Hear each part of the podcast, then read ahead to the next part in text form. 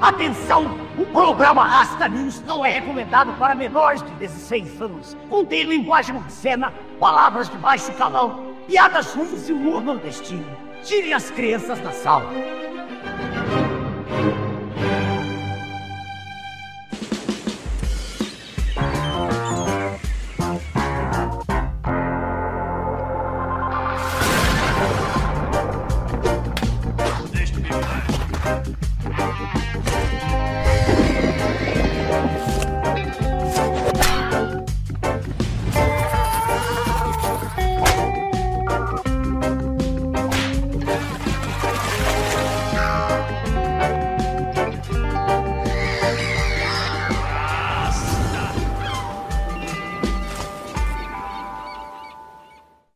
Noite, embaixadores. Boa noite, raças e rastas. Sejam bem-vindos a mais um Rasta News, o seu jornal semanal de notícias. Notícia, boato ou apenas mais uma malta de comadres dando asas ao despautério e engajando-se na janelagem. No Rasta News de hoje, trataremos sobre essa prática tão antiga e que atingiu patamares nunca antes imaginados nesta era de informação, desinformação e diz que me diz que te viu com a minha na tua mão. No Rasta News de hoje, fofoca. Desde os tempos mais primórdios, o homem sempre gostou de contar histórias. Mitos, rapisódias, épicos, tragédias e comédias sempre embalaram nossos acertos e tropeços no frango ao longo dos séculos. O interesse do homem pela vida do homem é a força motriz por trás da linguagem, da escrita e da história. E haja vista que nem tudo é claro e presente aos olhos do cronista, o gosto pela especulação e pela conjectura acerca da vida alheia surge quase que naturalmente. A primeira fofoca deu-se com a serpente e Eva, a serpente, fofocando acerca de Deus e seus propósitos contra a árvore do conhecimento do bem e do mal, e Eva, fofocando para Adão aquilo que ela ouviu da serpente janelosa. Expulso do paraíso, o homem caído e fofoqueiro teve que construir casas para si e para sua descendência. Dizem as más línguas, e as boas também, que a engenharia nasceu daí. Até que da linhagem de Adão surgiu o primeiro homem torcedor do São Paulo, um tipo alegre, saliente, desmunhecado, que hoje conhecemos como criança viada e que resolveu introduzir um elemento à construção tão rudimentar dos primeiros homens humanos, a janela. E na janela, um parapeito. Nascia aí, de uma vez só, a perobagem e a arquitetura. A janela introduziu um elemento de ar à construção tão terrena. Através da janela entra o ar da brisa da manhã, o vento fresco que sopra de pelotas e a luz do sol que a folha traga e traduz em verde novo. Mas também é da janela que se observa a vida dos outros e onde as senhorinhas podem se juntar ali à tarde para comparar as notas da vida alheia, nascendo aí um termo muito usado para aqueles que gostam de cuidar da vida dos outros, a janelagem. A janelagem é uma prática que ficou popular entre os mais vadios entre os povos, e é por isso que dizemos que fofoca é atividade de comadres fuxiqueiras. Mas acontece que as condições materiais do mundo moderno provocaram mudanças radicais nas condições do trabalho. As velhas, que outrora viviam do fuxico na janela, passaram a ser empregadas nas fábricas com a Revolução Industrial, onde não pararam de fuxicar, é verdade. Mas uma nova classe de vadios foi surgindo, cuja vida era observar de suas janelas, ali tomando um bom brandy e um bom champanhe, o proletariado que abundava nos grandes centros urbanos. Dados a conjecturar acerca destas vidas trabalhadoras e compará-las com a dos donos das fábricas, bancos e outras coisas, esta nova classe de fofoqueiros, conhecidos como intelectuais de esquerda, elevaram a janelagem a patamares nunca antes vistos. Na Rússia pré-bolchevique, já é possível identificar ali o janeleiro no imaginário da literatura. Personagens como Liputin, do círculo de amigos do intelectual e fofoqueiro Stepan Trofimovich em Os Demônios, era um fofoqueiro de primeira, a informar ali e desinformar o seu amigo acerca das maquinações e esquemas de Varvara Petrovna. Ao mesmo tempo em que Stepan deseja se informar por Liputin, ele também o despreza, ele sente aquela ardilosidade da maquinação fofoqueira e usa o termo espião diversas vezes. Ouso dizer, senhoras e senhores, que é neste romance tão pitoresco da literatura russa que está prefigurado o surgimento da KGB, com seus esquemas de espionagem, de criação de boatos, assassinatos de reputação informações selecionadas para serem vazadas ali para todos os lados. Pô, meu irmão, o cara tem que dar palmas pra KGB, viu, meu irmão? Em fofoca, não tem tititi, não tem capricho, não tem choquei que barre esses malucos, meu irmão. No seu livro de poucas folhas, a KGB é a desinformação soviética, Ladislav Bitman ex-agente da STB, que era o braço ali de espionagem da Tchecoslováquia, supervisionado pela KGB, relatou diversas ações de desinformação que dão realmente vontade de rir, né? Quando o cara vê o comprometimento dos malucos, né? Como por exemplo a Operação Netuno ali, em que o próprio cara mergulhou num lago lá na Boêmia para plantar uns documentos nazistas que eram de posse já da KGB e da STB, né? Para depois de duas semanas sair uma matéria televisiva sensacionalista de que documentos secretos dos nazistas foram recuperados no fundo do lago. E aí, iniciou-se toda uma campanha para tentar fazer com que as pessoas acreditassem que o regime da Alemanha Ocidental era, na verdade, nada menos que o velho regime nazista. Essa parada é muito boa, né, meu irmão? Toda vez que os comunas querem acabar com a reputação de alguém, eles procuram alguma conexão remota com o nazismo, né? E se eles não encontrarem, eles inventam. Mas talvez a melhor obra da desinformação que o Bittman relata é o que virou cartilha nas aulas de história aqui no Brasil, né? Até mesmo na minha época, que é a tese de que o golpe militar de 64 foi orquestrado pela CIA. Porra, meu irmão, a República Brasileira é golpe militar atrás de golpe militar desde que surgiu, né, meu irmão? Muito antes da invenção da CIA. Mas os caras conseguiram plantar essa ideia e o jeito que ele relata o fato é muito engraçado, né, pô? Ele fala assim, ele diz: "A maioria das nossas vitórias foram conquistadas em países em desenvolvimento, perturbados por desemprego alto, problemas complicados de ordem social, linguística, tribal e econômica, nacionalismo agressivo, influência do exército na política e considerável ingenuidade entre os líderes políticos." É, descreveu o Bostil aí, né, Rasta? É, e não é só isso não, meu amigo, ele continua. A América Latina, com seus fortes sentimentos anti-americanos, foi particularmente fértil e suscetível às provocações do leste europeu. Usando o México e o Uruguai como bases operacionais para o restante do continente, a inteligência da Tchecoslováquia se concentrou principalmente no Brasil, Argentina e Chile, além ali do México e do Uruguai. Tá, mas o que é que eles fizeram no Brasil? Ah, meu amigo, aqui eles encontraram a cultura quilingue, né, meu irmão? A má fé aliada à oportunidade e um pouquinho de falcatrua. Quando o Bittman chegou no Brasil, já era 1965, né? Era o final da Operação Thomas Mann, que muito encheu a boca da esquerda por aí com o imperialismo americano e sua intervenção na política da América Latina, né? Em busca do que? Da exploração econômica e de bunda no carnaval. A operação era de desinformação, ou seja, falsificação de documentos para dizer que o Thomas Mann, que era o então Assistant Secretary of State, havia retornado a uma política externa, linha dura dos Estados Unidos, após o assassinato de Kennedy. Então os caras saíram disseminando uma série de documentos falsos e o primeiro deles se passava por um press release da United States Information Agency contendo os principais tópicos dessa nova política linha dura. Já o segundo era uma série de circulares emitidos em nome de uma organização que nem existia, meu amigo. Chamava Luta contra o Imperialismo Yankee. Lavei meu pau no tanque.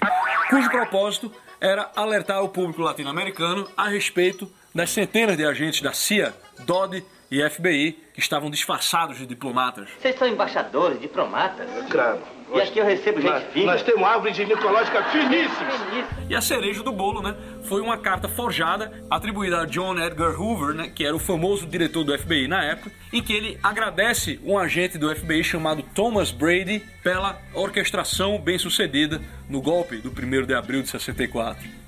Ó, meu irmão, olha o Tom Brady aí, fudendo com os brasileiros desde 64. Isso aí foi disseminado e terminou gerando uma chuva de panfletagem danada, né? A fake news do Thomas Mann virou até capa do semanário, né? Mann fixa linha dura para os Estados Unidos. Não somos camelôs para barganhar. Aí foi lá o guerreiro Ramos, né?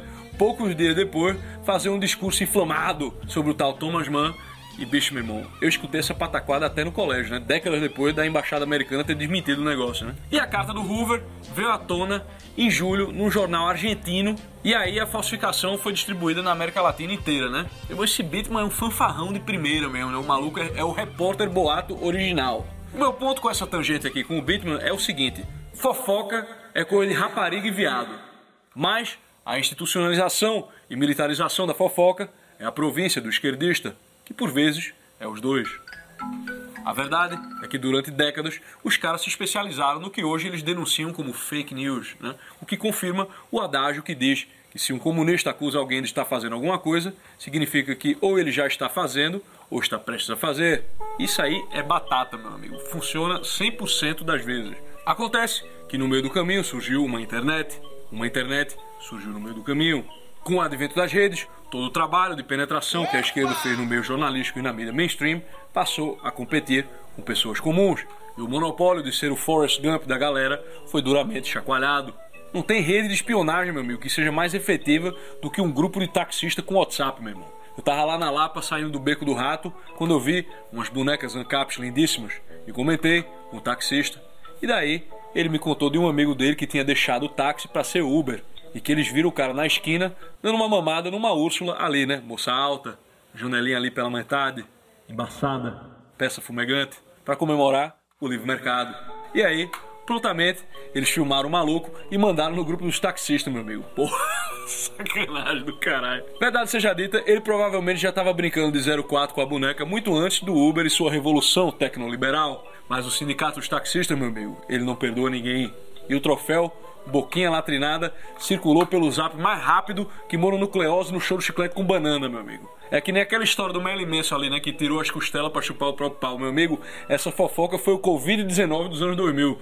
Todo mundo divulgava essa porra. A coisa foi tão difundida que tentar chupar o próprio pau terminou virando um exercício muito popular na prática do crossfit.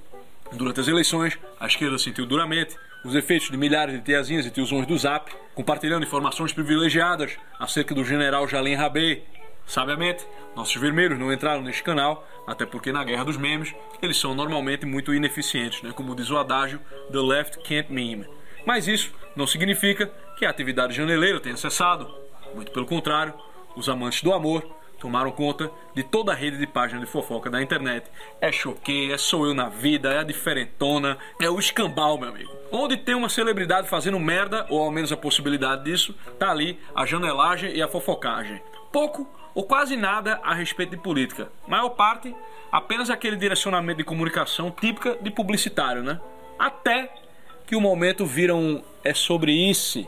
E aí a política surge rapidinho, meu amigo. É do mesmo partido, que alçou sua projeção política baseada na desinformação, nas narrativas janeleiras, praticando assassinato de inúmeras reputações de ostracismos e de intimidação, que vem agora falar sobre a necessidade de se regular as redes sociais para proteger a sociedade do ódio das milícias digitais, com aquela cara de pau lustrada ao liperoba pedindo por uma nova cyberbigodagem. E falando em bigodagem, é hora do nosso troféu bigodagem. E o troféu Bigodagem de hoje vai para ela, Fatinha Pissarra. Porra, meu irmão, como eu era feliz quando eu não sabia quem era esse ser humano de pessoa. Mas graças ao trabalho investigativo do detetive Daniel Penin, ficamos sabendo que esta senhora do amor, que gosta de um champanhe e um bom vinho em Barcelona, é a CEO da empresa Mind. A empresa Mind ficou famosa por conta da última pauta de indignação online, que eu nem sei mais se vai estar indignando tanta gente quando esse vídeo for pro ar, né? Mantendo aí a nossa tradição de ser um jornal isento de notícias do dia, mas que vale a pena ser contado pelo que ela revela, que deveria chocar um total de zero pessoas, né? Mas que valida o adágio já citado anteriormente neste episódio. Toda vez que um esquerdista acusa alguém de algo, ele está falando de algo que ele mesmo está fazendo ou presta a fazer. O caso começou com a página Garoto do blog, com uma série de prints falsos, e terminaram por levar a óbito a menina Jéssica, Prints esses que forjavam uma relação da garota com o youtuber Whindersson Nunes. Prontamente, uma série de páginas de fofoca não só compartilharam a notícia falsa, como os donos comentaram sobre o assunto, desacreditando a menina, que negava, chorando, o envolvimento. Destes muitos, o que chamou mais atenção foi o perfil da Choquei, por ter um número enorme de seguidores e pela maneira foda-se com que ele tratou a menina, né? Avisa para ela que a redação do Enem já passou. É, meu amigo. Essa é a galera do amor, meu amigo. É muito amor. O amor nunca teve tantos amantes. O inferno nunca teve tão cheio, né? Mas como bem mostrou o vídeo do Penin, as postagens seguiram um padrão de câmara de eco e os ataques à menina Jéssica foram tão um atrás do outro que a coisa parecia coordenada. Porra, meu irmão, a gente junta 30 negros pra um churrasco, já dá uma zona danada, o Gabriel traz um traveco, o outro Gabriel esquece de trazer cerveja, o meu nego trouxe um cabelouro de carne, né, achando que era picanha do Lula. Como é que 30 páginas com dono diferente vão postar a mesma merda e todos vão atacar a mesma pessoa com a mesma consistência? Tem que ter alguma esculhambação muito forte aí para essa parada parecer tão organizada, né? A verdade é que as páginas de fofoca operam com os mesmos mecanismos que o jornalismo e o mercado de citações científicas. Um pederasta inventa uma história aqui, os outros repetem ali, atrás do um do outro, as referências se cruzam e tá ali, ó, criada uma nova história, um novo não problema, né? Mas qual o interesse em fazer isso? promover aquilo que quem paga quer. A gente já sabe que a grande mercadoria do século somos nós, nossa atenção e os dados gerados pelas nossas escolhas. Mas nada disso vale nada se você não usar isso para influenciar as escolhas futuras. E é exatamente assim que funcionam as páginas de fofoca e é exatamente assim que funciona o jornalismo. Então o que Penin fez foi seguir o dinheiro, né? Quem é que paga essas páginas, né? Quem negocia os contratos de celebridade? Quem vende campanha de contenção de danos, de gerenciamento de crise para ajudar a limpar as imagens das celebs? Essas mesmas pessoas que têm poder para dar um banho de loja e uma perfumada no cancelado, obviamente também têm o poder para assassinar reputações. E foi assim, e também seguindo uma indireta do bem, dada pelo Whindersson Nunes, que o nosso detetive chegou na empresa Mind, uma empresa de marketing de influências que movimenta milhões e milhões neste Brasil varonil. Além de influências, a Mind cuidava de dezenas de páginas de quê? De fofoca, meu amigo, a boa e velha janelagem. A mesma galera que postou a história fake que levou a menina a seguir os passos do PC Siqueira. Só que os malucos apagaram as páginas do roster deles, meu amigo. Ficaram só os influencers bonitão ali. Desapareceu as páginas de fofoca. Mas não foram só as páginas de fofoca que foram apagadas. Foi uma enxurrada de influencers cancelando suas continhas ali nas redes sociais para apagar o envolvimento neste gabinete do amor. Inclusive, um certo rapaz muito bonito, que apresenta um jornal muito bonito, repleto de notícias bem grandes, Jesus. É muita falcatrua e um tantinho assim de vadiagem eles estão usando em si mesmos nada mais, nada menos do que aquilo que eles já sabem como fazer, né? Que é limpar a barra de gente que foi cancelada. Então, se você entra na página da Mind hoje, você vai ver que eles estão ali se fazendo de coitado. A Mind está sofrendo inúmeros ataques organizados e sistemáticos de ódio, mentiras e divulgação de fake news. Pô, mas não me diga, meu filho. As pessoas estão fazendo com você o que vocês vêm sistematicamente fazendo para ganhar dinheiro, porra. O alvo é a nossa empresa, o time de pessoas sérias. Tá sério, tá certo. É sério a galera que posta fofoca de youtuber, é uma seriedade do caralho, né, meu irmão? Que trabalham aqui e, acima de tudo, as pessoas que agenciamos pela relevância que conquistaram no debate público da sociedade brasileira. É, o debate público é tipo é tatuar o furico. Além disso, incitando envios de xingamento e ameaças para executivos e colaboradores. Certo, entendi. É que nem as páginas que vocês apagaram do cast de vocês fizeram com a menina Jéssica aí, né? Essas ações podem gerar danos irreparáveis. E por que, minha filha? Vai se afogar num barril de Xandão? As cenas dos próximos capítulos, nós já sabemos. Diversos influenciadores e páginas que fazem parte do cast da Mind tiveram influência decisiva na eleição de um certo homem do bem. Aquilo que eles acusavam as velhinhas do Zap de fazerem quando ocorreu a catástrofe de 2018, quando as milícias digitais intervieram nas eleições e colocaram um homem do mal no poder.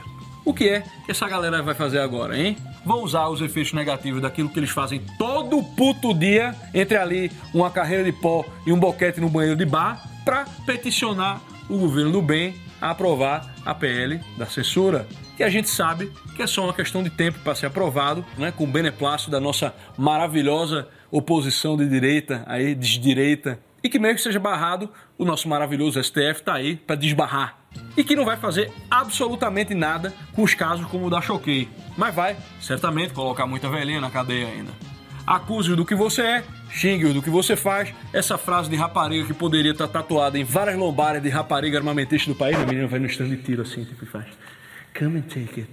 Esse aí já é o adágio do nosso século, meu amigo, em que a dissimulação já virou o pão nosso de cada dia. Fatinha Pissarra será responsabilizada por suas maquinações? Jamais. Muito provavelmente ela será colocada como vítima das fake news pelo Tribunal do Bem e certamente terá seu nome em alguma lei que será celebrada como um marco da liberdade de expressão que ela encerra. Merece aqui o troféu Janela do Condomínio Malebouge de bigodagem. Rasta, voltei com a minha namorada e agora foi ela que terminou. KKK. É gado demais, né? Pé na bunda que nem gol em partida retranqueira, com o Murici Ramalho ali, tá ligado? Quem não faz, leva. Rasta, minha ex é que eu seja da Universal. Se não, não voltamos. Mas eu sou da Presbiteriana. Devo acatar ela? Dá pra ver quem é que vai usar o cintaralho ungido nessa relação, né, meu amigo? Excomungado demais. Rasta, o que pensa da atual oposição política do pessoal de direita? Ela é excelente se você é de esquerda.